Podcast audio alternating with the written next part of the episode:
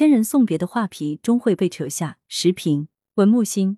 据央视新闻客户端消息，二零二二年八月十六日，浙江省宁波市中级人民法院公开宣判江西省人大常委会原副主任史文清受贿、非法持有枪支案，对被告人史文清以受贿罪判处死刑，缓期二年执行，剥夺政治权利终身，并处没收个人全部财产；以非法持有枪支罪判处有期徒刑一年，决定执行死刑，缓期二年执行，剥夺政治权利终身。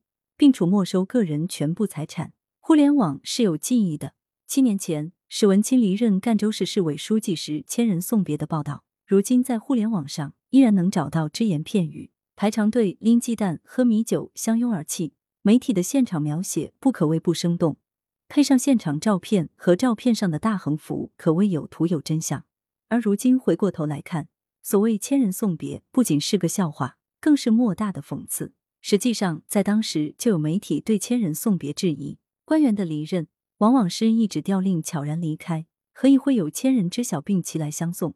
千人送别真的是群众是自发组织的吗？横幅又是如何能提前准备好的？其中又有几分虚情，几分假意？当扯下千人送别的画皮，露出贪官的本来面目，所谓送别，不过是某些官员自我陶醉的虚幻泡沫。是毒瘤总会被挤出，自我包装掩盖不了违法犯罪的事实。受贿一点九五亿元，非法持有枪支，史文清的犯罪事实板上钉钉。如此大的受贿金额，令人触目惊心。史文清曾经任职的赣州是革命老区，洪都瑞金就在这里。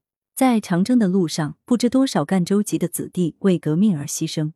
而就是在这样一片革命热土，史文清干着违法乱纪的勾当，赣州的老百姓们不会答应。党和人民不会答应，党要管党，从严治党，反腐败斗争永远在路上。